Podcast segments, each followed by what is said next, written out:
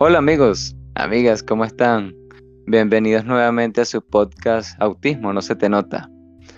Hoy, como de costumbre, vamos a estar hablando con Barta, con Karenina, y hoy tenemos a una invitada muy especial, quien ya nos ha acompañado en varios episodios, Diu. ¿Cómo están, chicas? Hola, bien, ¿y tú? Bien, bien. Bueno, Diu nos acompañó en el episodio número 4 y en el episodio número 10 que este último es el que ha tenido mayor reproducciones en Spotify, que es el que se llama No es timidez, es fobia social. Ella ha hecho como un viaje este, a través de este espacio. Desde el principio ella nos contaba de las cosas que ella percibía que podían ser autismo, ¿no? Y cómo ahorita actualmente, pues ya después del diagnóstico ha encontrado muchas respuestas a todo y precisamente eso va a ser lo importante de hoy, de que ella no va a estar hablando de todo esto. Una curiosidad es que el episodio número 10... Yo lo quiero decir. Ah, bueno, dila. Es que yo soy la chica de los números. el episodio número 10 tiene 1987 reproducciones. Y Dio nos va a decir por qué ese número es tan bonito e importante para el capítulo de hoy porque es mi año de nacimiento. Qué bien. Eh. es lo máximo. Bueno, y este capítulo lo estamos grabando hoy, 14 de febrero, Día de la Amistad. Entonces lo vamos a hacer con muchísimo cariño. Espero que, les agrade. Bueno, chicas, este, como ya, ya hablamos, eh, Dio acaba de recibir su diagnóstico y una de las preguntas que nos estuvimos realizando fuera del espacio es cuáles fueron los eventos o cuáles fueron esas situaciones que te llevaron a ti a, buscar el diagnóstico como tal y por qué decidiste hacértelo. Bueno, eh, antes que todo quiero reiterarles las gracias por invitarme a este espacio y por acompañarme mm, desde el principio, desde la creación del espacio. Ha sido una de las razones, de hecho. Eh, otra razón ha sido Barta porque hemos compartido mucha información y ella fue la primera que me pasó este libro de Asperger's. Y en un principio mm, habían cosas como muy con las que yo me sentía muy identificada, pero también sentía que no era 100%. Y como que eso me hacía dudar mucho. Y esto fue hace mm, tres años, tres, sí, tres, dos, tres años, bueno, cuando ha comenzado la pandemia.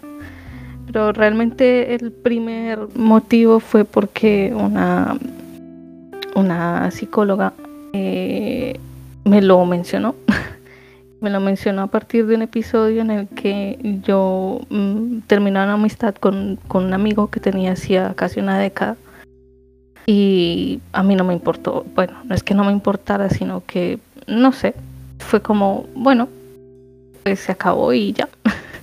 y, y, entonces ella en ese momento mm, me insinuó que si yo había intentado buscar otro tipo de diagnóstico diferente al que yo ya tenía, que era por ansiedad.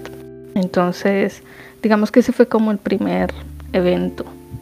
A partir de ahí, eh, bueno, compartiendo información con Barta, leyendo cosas, eh, como que siempre tuve ese, esa duda. Y mm, a partir de situaciones en las que, por ejemplo, los niveles de ansiedad eran demasiado altos y yo no podía trabajar, entonces eh, como que siempre le eché la culpa a eso, digámoslo así.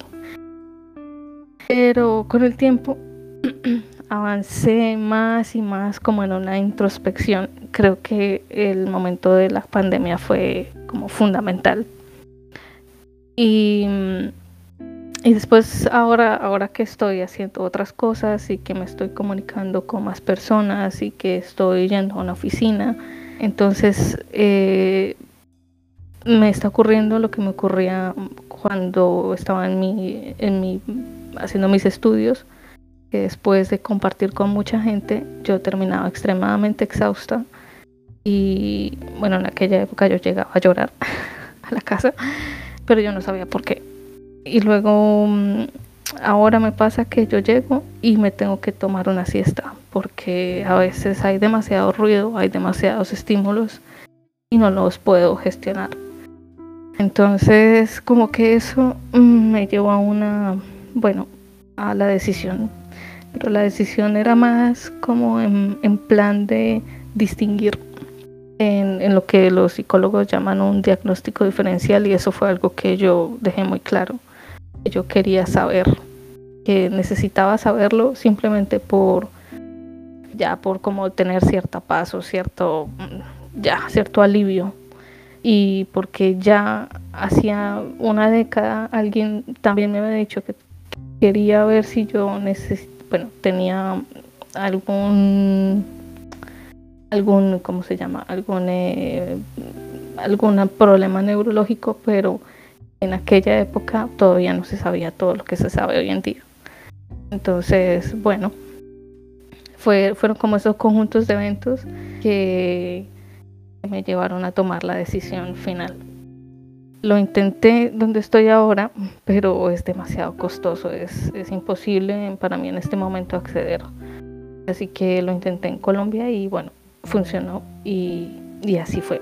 Así fue como el proceso para tomar la decisión casi después de tres años. Eh, Sabes que es muy curioso porque yo creo que ya lo había dicho aquí en el podcast, que de hecho yo recibí mi diagnóstico gracias a Diu, eh, hace qué, hace tres años ya. Porque bueno, yo en este momento estoy en Colombia, pero yo no soy de acá y la verdad no tenía ni idea. Y recuerdo que hablando con ella le dije, tú no sabes de algún este, psicólogo, psiquiatra que me recomiendes, porque eh, antes de mí solo me dan estos diagnósticos de ansiedad, depresión, todas estas cuestiones, pero yo comentaba siempre que sentía que había algo como más allá algo como más general que englobaba, englobaba tanto mi depresión como ansiedad, pero, pero yo sabía que era algo que, que estaba más allá. Y recuerdo que Dios me dijo, ay, ¿sabes qué? Eh, me dijeron de esta, de esta clínica y tal. Entonces, a mí se me hace un poco gracioso, curioso, que haya sido tú la que me ayudaste a conseguir el diagnóstico y luego yo te ayude a ti, como con mis experiencias y eso a que luego tú consiguieras el diagnóstico. Es un poco, es un poco graciosa la situación, pues. Pero, pero me alegra que, que lo hayas conseguido y pues también que nos cuentes eh, si a ti también te alegra, porque no, no todo es alegría, ¿no? después de, obtener ese diagnóstico tan, tan esperado a veces para, para algunas personas que hacemos esa introspección de la que tú hablabas. Mm, es un poco raro porque eh, no sé si la palabra es alegría.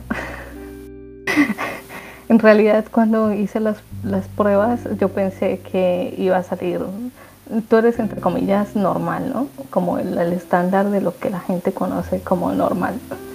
Y porque, no sé, por alguna razón dije, hice todas las pruebas mal, eh, no sé, bueno, y luego cuando lo tuve, entonces fue una sensación, fue la no sensación, porque así es como, como digamos yo gestiono las cosas, como eh, es algo como plano. Para mí no es como son altos o bajos, sino es algo como muy plano. Y como le decía alguien, para mí en ese momento fue eh, como si estuvieras en un videojuego y que llegas a la pared esta virtual que no puedes avanzar y no sabes para dónde mover el personaje del videojuego, pues algo así, fue algo así. No sé si en este momento me siento contenta, pero sí ha sido un proceso un poco difícil de, de aceptar. Pensé que yo lo tenía muy aceptado y no, no lo tengo muy aceptado. Entonces, bueno, digamos que en ese, en ese camino estoy.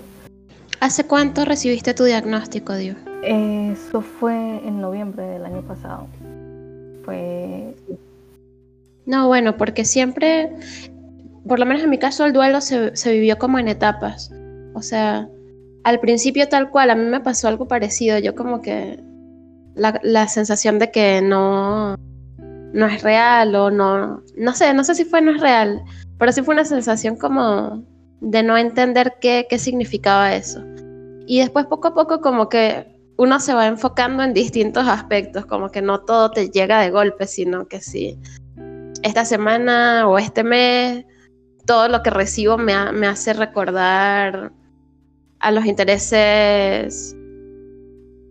Ay, se me olvidó la palabra, pero bueno. O, el próximo mes estoy pensando es en la parte social, el próximo mes estoy pensando en las estereotipias, como que hay, hay diversas etapas pues para, para internalizar el duelo. Sí, de hecho fue un poco raro también porque eh, después del, diagnóstico mm, me tuve que esperar unas semanas para poder decírselo a mi psicóloga porque ella no sabía. Y, y fue muy, fue un poco eh, raro porque yo esperaba un poco de negación de parte de ella, no sé por qué. Y para mí fue un alivio muy, muy grande que ella lo aceptó inmediato, ni siquiera lo puso en duda, o sea, fue algo así como, vale, pues nada, vamos a, trabajar sobre eso, tú no te preocupes, eh, son rasgos de la personalidad que, bueno, así eres tú y vas a pasar lo que tú estás diciendo por un proceso de, duelo en el que primero vas a negar, después vas a sentir rabia. Bueno, me explicó todos los procesos del duelo y, ya llegará el momento en que lo aceptes. Pero claro, eh, para mí la aceptación es muy importante porque eh, siento que así puedo avanzar y me siento un poco dando pasos muy lentos, muy lentos con, con eso. Pero yo creo que al final y al cabo cada quien tiene su forma de avanzar en ese proceso, ¿no? Hay gente que, bueno, yo tengo conocido que el duelo fue bastante rápido, creo que le decía, por seis meses, algo así. Pero hay otros que les ha tomado inclusive más de un año. Es como que cada uno, es que como es un proceso tan personal y como se habla del espectro, cada uno tiene su forma de ir viviendo las cosas. Este, yo creo que lo más importante es que una vez que tienes el diagnóstico, que ya lo ves, porque lo que está antes de eso son puras sospechas. Y a veces uno quiere este, decir, ah, sí tengo autismo, pero después empiezas a dudar y como que no quieres, como que empiezas a rechazarlo. Pero una vez que tienes el diagnóstico, pues ya no hay, o sea, ese es el hecho. Y ahora empieza la fase de negación. No sé si quieres hablar de cómo fue esa parte tuya, el primer encuentro, una vez que te dan el documento, que tú dices, ah, bueno, ya, ahora sí está certificado. ¿Cómo fueron esos, esos primeritos días después del diagnóstico? Mm, acabas de mencionar algo súper importante y es algo que le he escuchado a, algunas personas, es esto del síndrome del impostor. Entonces, el primer momento en que lo leí y que ya estaba bien escrito y todo, eh, me senté y fue un momento así de mucha, lo que dice Karenina, como de mucha confusión, como de que no es real. Y fueron como un par de días muy raros porque yo en realidad sí quería como sentarme y llorar. Y bueno, para mí eso es un lujo. Entonces, no podía, pero estaba en un estado muy, muy ensimismada, estaba en un momento de, de bueno, de sí, es así y, así tiene que ser y lo tengo que aceptar. Pero luego llegó ese síndrome del impostor, que es la negación. Entonces eh, empezaba yo a mirar, no, pero mira, yo no hago esto, pero no, pero mira. y luego hay una parte dentro del, dentro del diagnóstico, que es algo que, me dijeron las, me dijo la psicóloga eh, que me hizo la lectura, y fue que eh, yo ya tenía muchas adaptaciones hechas, o sea, yo ya tengo, durante todos estos años, yo ya he construido muchísimas herramientas que me han servido, digamos, para sobrevivir, entre comillas. Eh, pero que si me hubieran hecho el mismo procedimiento hace 10 años, hubiera sido muy obvio. O sea, el diagnóstico hubiera sido súper obvio. Pero como ya tengo otras herramientas y ya he aprendido a, observar y bueno, ya digamos a enmascarar, Entonces, hay una parte del diagnóstico que es como el, punto de quiebre, donde es ahí donde, donde al que no puedo refutar. Y es algo que yo no lo puedo negar. Entonces, como que siempre que mm, eh, busco la manera de negar o de decir o de desmentir o de hacer todo el síndrome del impostor completo, llego a ese punto y digo, bueno, contra esto no puedo, contra esta parte no puedo luchar, así que sí, sí es correcto el diagnóstico. Pero claro, estoy, digamos, estoy en ese punto en que estoy buscando todas las maneras de, como de refutarlo y siempre me encuentro con la misma barrera. Aquí esta parte de, de del, digamos, de los test, en esta parte eh, no, bueno, no hay, no hay quiebre. ¿Sabes que eso me recuerda a algo? No está completamente relacionado porque no tiene que ver con el autismo, sino con un estudio que me hicieron a mí para descartar epilepsia. Y cuando me entregan el resultado, esto, yo estaba con mi esposo y yo leo el resultado y le digo, mira, salí normal. Esto, y me fui caminando así de lo más tranquila, como que sí, yo sabía que no tenía nada. Y él de repente lo lee y me dice, no, aquí dice anormal. Yo lo volví a leer y volví a leer normal. Pero no, resulta que sí estaba alterado mi examen, o sea, realmente decía anormal. Y es loco como ya estaba, estaba como leyendo el documento, ¿sabes? Como dice Ronnie.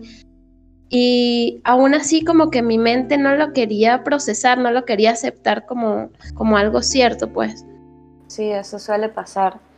Eh, yo también tuve como ese momento de, no, yo creo que esto, yo creo que esto no es así o no es tan así. Esa gente se confundió, a pesar de que me hicieron como cuatro test, eh, entrevistaron a mis padres, a mi hermano, eh, a mi esposo, eh, a todo el mundo.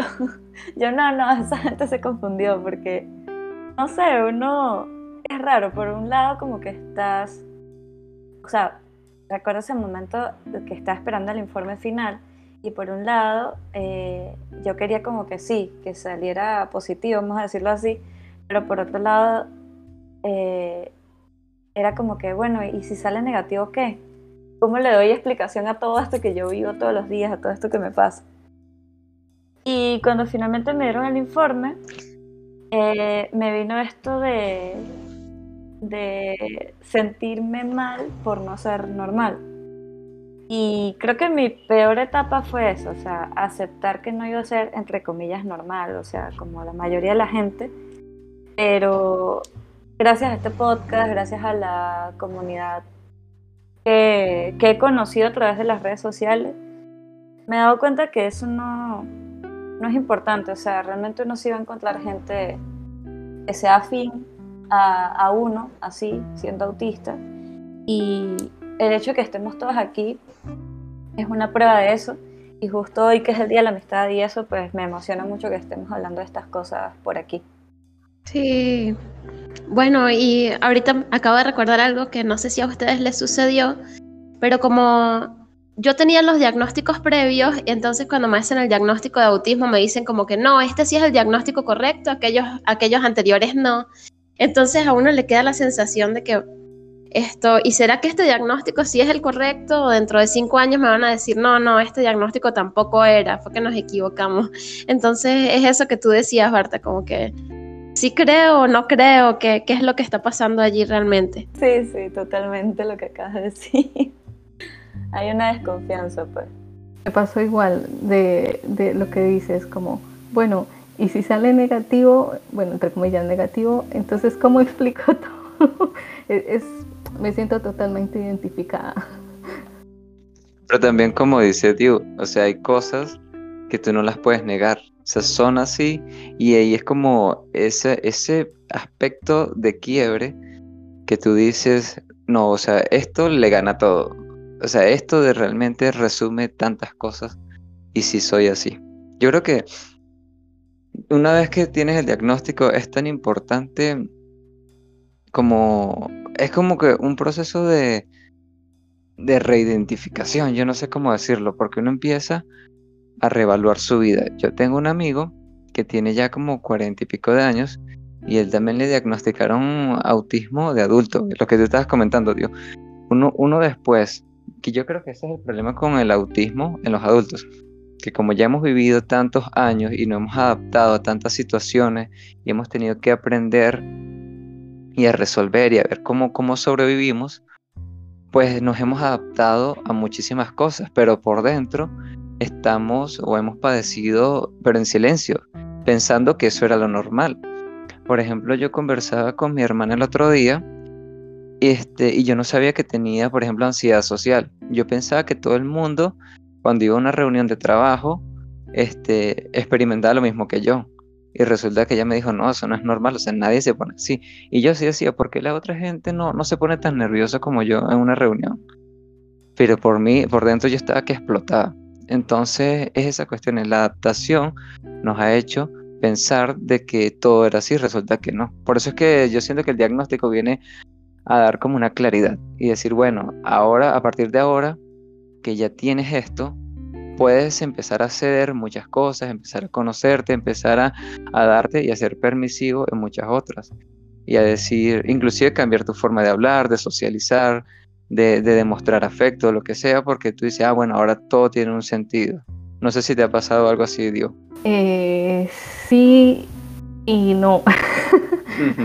es que es un poco chistoso porque antes del diagnóstico yo estaba 100% convencida y entonces estaba feliz.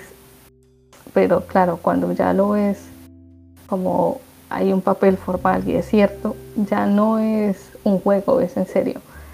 Y, y entonces, como, como les comentaba, ahora estoy yendo a una oficina, estoy teniendo más interacción. Entonces me está costando mucho porque mm, hay un punto en el que no sé muy bien eh, en qué momento estoy enmascarando y en qué momento no estoy enmascarando, porque como dices tú, uno ya lleva mucho tiempo generando herramientas y bueno, alguna manera de desenvolverse y que yo a veces digo, eh, mm, ¿cuál es el verdadero yo? o bueno, mi esencia, mi esencia es eso. Y, y, es algo que discutíamos mucho con mi psicóloga todos estos años, porque ella me decía, ese rasgo tuyo, eso que te han dado ahora, es, tuyo, es lo que te hace a ti, es, es, esa es tu esencia. Pero por supuesto mm, no es como tan sencillo, o sea, no es, no es tan como tan fácil de mostrar o de abrirse al mundo de esa manera. Y ya, porque también hay mucho miedo de que de no ser aceptado. Y la respuesta que siempre me da ella cuando le digo eso es, ¿y tú te aceptas? Sabes que yo te entiendo esa parte que tú hablas como, como de cuáles son los rasgos que definen tu identidad, porque en mi caso, debido al borderline, pues para mí la identidad es un aspecto bastante fluctuante, como bastante indefinido. Entonces yo siempre hacía las mismas preguntas a mi psicólogo, pero realmente quién soy yo, pero realmente por qué decidí esto, por mí misma, por los demás, no sé. Pero algo sí te puedo decir ya desde la experiencia de más de cinco años de diagnóstico que tengo ahorita, y es que el diagnóstico te abre una puerta para ser autocompasiva contigo mismo en función de eso. Porque cuando tú te empiezas a ver como autista y empiezas a verte como parte de esa comunidad, te enfocas como en cosas más amables hacia ti. Por ejemplo, en ese sentido de enmascarar, uno recuerda que, oye, no soy la única persona que pasa por esto, no soy la única persona que tiene estas dudas, no soy la única persona que está confundida de si realmente, digamos, como que esta es su esencia como persona o solamente está protegiéndose de una ansiedad social o, mostrando una máscara. No, te das cuenta de que como humanos y sobre todo como autistas somos seres muy complejos y toda esa complejidad es como un entramado que nos define, aunque siempre está en movimiento. Y creo que eso es algo que es importante que lo sepamos, como que la identidad no es un concepto estático, porque nosotros constantemente estamos creciendo. Incluso dentro de este podcast, es muy probable que, por ejemplo, las cosas que dijimos empezando el podcast ya se hayan modificado, hayan madurado, se hayan ramificado hacia otras cosas y incluso tú misma, Diu, como tú lo dices, en un momento estabas ansiosa, emocionada y, y eso formaba parte de lo que tú eras en ese momento. Y en este momento tal vez tengas ese miedo a mostrarte que no lo tenías antes del diagnóstico y ahora sí lo sientes como, ¿qué pasa si yo enseño esta parte de mí? Pero yo creo que lo importante de esto es como que nunca forzarlo, ¿sabes? Uno mismo siente dentro de sí ante quién puede mostrar esas facetas como, como más íntimas. A quién le tienes confianza, en qué espacios te sentirías cómoda o en qué espacios no. Es como darte cuenta de que todas esas versiones de ti misma, inclusive esas en las que estás enmascarando, en las que estás exhausta, asfixiada, lo que sea, todo eso forma parte de lo que te constituye como persona, pues. Eh, qué bonito eso que acabas de decir, Karenina, de verdad que me gustó mucho. Y yo quería eh, decir algo sobre lo que hablan de las adaptaciones, de las herramientas, porque justamente cuando uno no tiene un diagnóstico, uno, uno es un ser humano, es un ser vivo y tiene que buscar la manera de sobrevivir. Algunos lo logramos, digamos, sobrevivir socialmente, algunos lo logramos, otros no, otros lo logran a un costo emocional muy grande. Y yo creo que eso es lo que pasa cuando creamos nuestras propias herramientas como a los golpes, sin tener un diagnóstico o sin tener como esa luz eh, que te da el hecho de saber que eres autista y que tienes ciertas limitaciones para algunas cosas y para otras no. Este, y yo creo que para mí esto ha sido como lo principal del diagnóstico. Por ejemplo, yo yo soy, yo soy bastante sociable, lo voy a decir, pero el problema es que yo me saturo muy fácil o también tiendo a, a distraerme muy fácil, entonces en algún evento social pues me están hablando y me distraigo o si hay mucha gente me saturo por el ruido, qué sé yo. Entonces, antes yo lo que hacía era que si me invitaban a algún evento, alguna cosa, yo iba porque quería ir, porque soy muy sociable, pero este, no estaba consciente de que, por ejemplo, el ruido me, me puede paralizar. Entonces, yo siento que yo iba a esos lugares como con esas herramientas, vamos a decir, maltrechas que tenía en ese momento y terminaba muy mal al día siguiente o ese mismo día en mi casa. Entonces, ahora con el diagnóstico es muy chévere porque yo me puedo detener y decir, ya va, ¿dónde va a ser la reunión? ¿Quiénes van a estar ahí? Eh, ¿Qué cosas me puedo llevar mías que me hagan sentir tranquila? o qué medidas voy a tomar si de repente me saturo. Entonces todas esas cosas ya las puedo pensar más conscientemente y empezar como a crear esas adaptaciones eh, para mí misma y poder disfrutar de cosas que me gusten sin tener que sufrir por tener unas herramientas ahí maltrechas que hemos construido con los años. Por ejemplo, lo del masking, que ya se sabe que el masking eh, tiene un costo emocional muy grande en las personas y y bueno, o sea, yo sí creo que al final el autismo, eh, el diagnóstico lo que hace es eso, justamente ayudarte a conocer, a conocerte más y poder crear unas herramientas como mucho más poderosas. Ahora, una pregunta, Diu. ¿Cómo te ves tú a partir de ahora? O sea, te, ves o sea, proyectándote hacia el futuro. ¿Cómo, ¿Cómo piensas tú que todo esto te va a ayudar o qué cosas sientes que te, que te está dando a favor? Uf, pues no lo he pensado. no lo había pensado. Y mm, es complicado porque eh, creo que lo que acaban de decir las dos es es como algo que yo necesitaba escuchar. y, y yo tengo muy claro mm, aquí con quién me puedo sentir segura y con quién no. Y algo que me gustaría, por ejemplo, en el futuro, eh, es como crear un círculo seguro de amistades como que sepan, que no juzguen, que estén ahí. Eh, Eh, sí, eso es como, para mí sería como una prioridad en este momento y a futuro, porque em, es muy difícil encontrar ese tipo de lazos o de como de, construir ese tipo de lazos cuando uno sabe eh, que es un poco no, no sé, es que no me gusta usar la palabra diferente, pero como que uno no funciona igual que, que el promedio o que el estándar. Y, y, cuando uno sabe que, por ejemplo, a mi edad, la mayoría de las personas pues tienen otro tipo de dinámicas sociales. Eh, y a mí me gustaría, por ejemplo, no tener miedo, no tener tanto miedo como lo tengo ahora a las personas. Eso sería muy chévere. Y sería algo que me gustaría como en el futuro poder arreglar.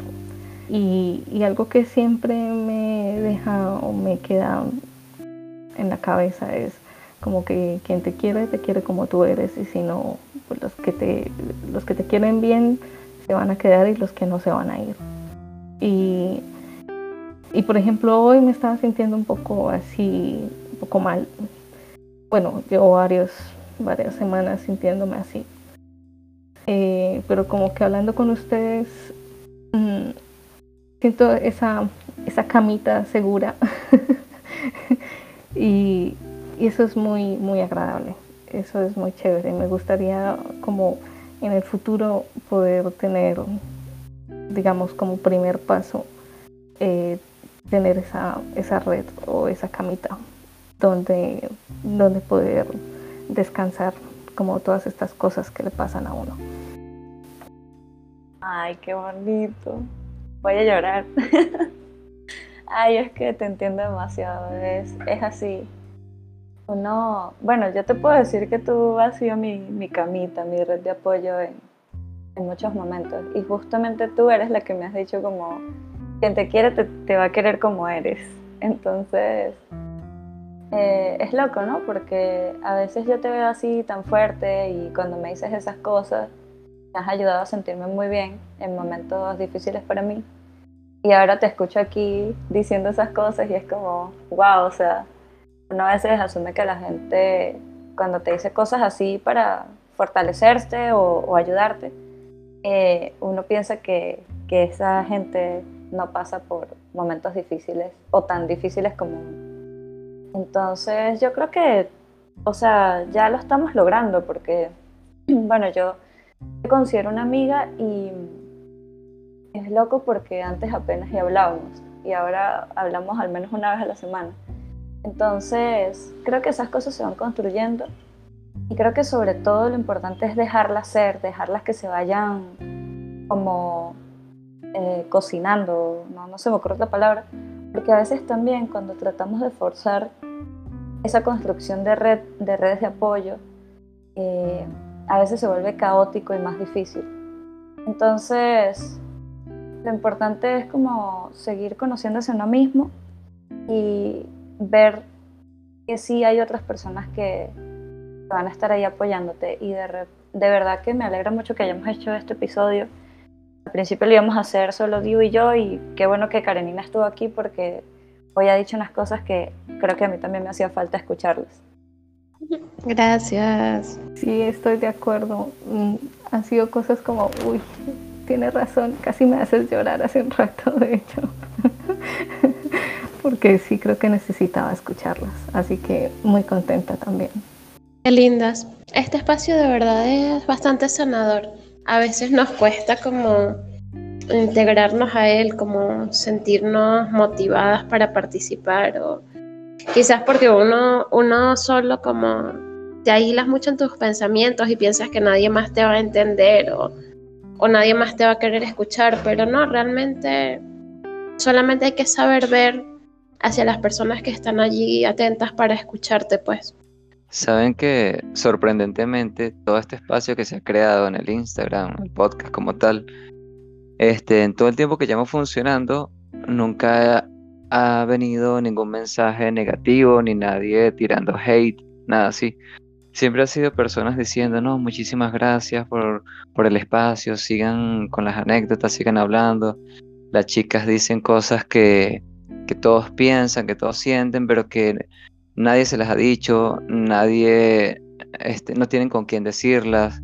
Entonces, algo que, que, yo veo que ha sido vital en todo esto es el tema de la simpatía, de la empatía también, y sentir de que, oye, al final no estamos solos. Yo sé que afortunadamente el Internet, porque bueno, nosotros, la generación de 30 años en adelante, vivimos nuestra infancia, adolescencia y no estaba este tema del Internet.